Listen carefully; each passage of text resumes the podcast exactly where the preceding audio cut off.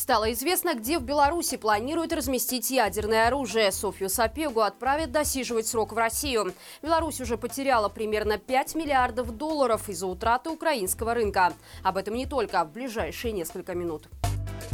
Хранилище для ядерного оружия будет размещено у западных границ Беларуси. Об этом заявил российский посол Борис Грызлов, отмечая, что, несмотря на критику такого решения в Европе и США, Россия намерена выполнить свой план. По словам политика, РФ и Беларусь – это узаконенная территория, единое пространство союзного государства, в отличие от стран, которые размещают у себя американское ядерное оружие.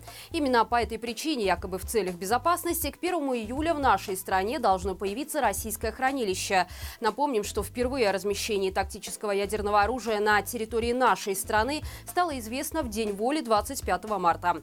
Такое заявление сделал Путин, ссылаясь на то, что белорусский диктатор давно его об этом просил. В НАТО раскритиковали это решение, назвав его нарушением обязательств по контролю за вооружениями. По мнению украинской стороны, заявление кремлевского лидера стало очередной попыткой шантажа в целях напугать другие государства и продавить диалог на условиях РФ. Софью Сапегу отправят досиживать срок в Россию. Белорусская сторона уже удовлетворила соответствующее ходатайство, которое направила мать и отец девушки. Об этом сообщил адвокат Антон Гашинский. Сейчас семья ждет суда в России, который должен установить срок, который политзаключенная должна будет отбыть уже в родной стране.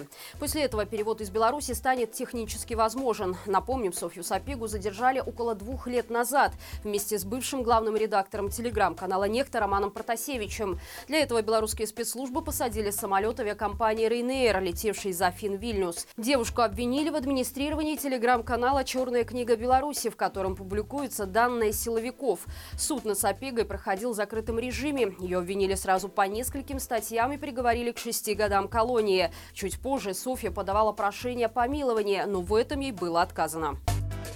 Беларусь продолжает обновлять антирекорды по количеству занятых в экономике граждан. Аналитики проекта «Кошт Урада» изучили свежую статистику Белстата, отметив стабильное снижение количества работников 4 месяца подряд. При этом в феврале текущего года отток кадров оказался самым незначительным в сравнении с январем – полтысячи работников против более 16 тысяч. Аналитики утверждают, что сокращение количества занятых стало общим трендом для Беларуси.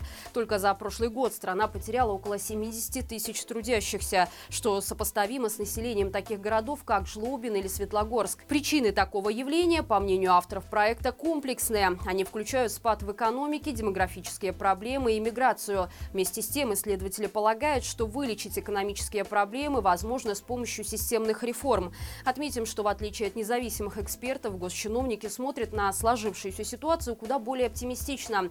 Так, министр труда и соцзащиты Ирина Костевич, признавая отрицательную динамику занятых в экономике, отметила, что уровень безработицы является здоровым и позволяет конкурировать на рынке труда. Беларусь уже потеряла примерно 5 миллиардов долларов из-за утраты украинского рынка. Об этом заявил посол Украины в нашей стране Игорь Кизим. Причем, по его словам, одними лишь деньгами этот вопрос не ограничивается, потому что, поддержав российское нападение, Беларусь утратила возможность претендовать на роль посредника и даже место проведения переговоров. Именно этот момент чаще всего использовал режим в качестве одного из своих козырей. Лукашенко в своем недавнем обращении сделал несколько мирных предложений по урегулированию украинского конфликта конфликта. Однако дипломат отреагировал на них довольно жестко. Кизим считает, что в риторике диктатора нет ни одного рационального объяснения по поводу того, почему Минск вообще встал на сторону Путина и поддержал российское нападение, а вся власть режима просто-напросто держится за счет поддержки из Москвы. Напомним, что Лукашенко во время послания назвал грядущее контрнаступление украинской армии крайне опасным и призвал стороны заморозить конфликты без права перемещения войск и техники. Ну а после этого подтвердил, что Россия разместит на территории Беларуси ядерное оружие. В Беларуси за прошлый год почти в два раза выросло количество поддельных банкнот. По информации Нацбанка, всего было выявлено 894 фальшивки, большая часть из которых пришлась на доллары. С другой стороны, снизилось число поддельных евро, а российские рубли так и вовсе стали рисовать в четыре раза реже. Белорусский рубль традиционно не пользуется особенной популярностью у фальшивомонетчиков. В 2022 году было выявлено только 12 таких купюр. Более 60% подделок нашли в столице, и чаще всего это были банкноты номиналами 100 и 50 долларов. Причем рост количества фальшивых купюр происходит на фоне увеличения наличного оборота, поэтому шанс нарваться на такие деньги сейчас значительно увеличился. Но, по мнению режима, белорусам нечего об этом волноваться, потому что им и вовсе не нужны доллары. По крайней мере, так считает Наталья Качанова. По мнению председателя Совета Республики, все в стране думают только о том, как заработать белорусский рубль. Доверие к национальной валюте растет, а в Беларуси созданы все условия, чтобы нормально учиться, работать, рожать детей и отдыхать. В Вильнюсе подожгли автомобиль пророссийского активиста, который провоцирует белорусских политэмигрантов на акциях солидарности. Речь идет об одиозном блогере Лаурине Сирогельскисе, известном своими выходками против диаспоры, в том числе сквернившим мемориал в память о жертвах белорусского протеста. Принадлежащий его семье внедорожник Крайслер был подожжен ночью, о чем в полицию сообщила супруга активиста. Когда приехали пожарные, из-под капота автомобиля шел дым, расплавилась передняя часть. Примечательно, что подобные инциденты с транспортом пророссийского блогера происходят уже не в первый раз.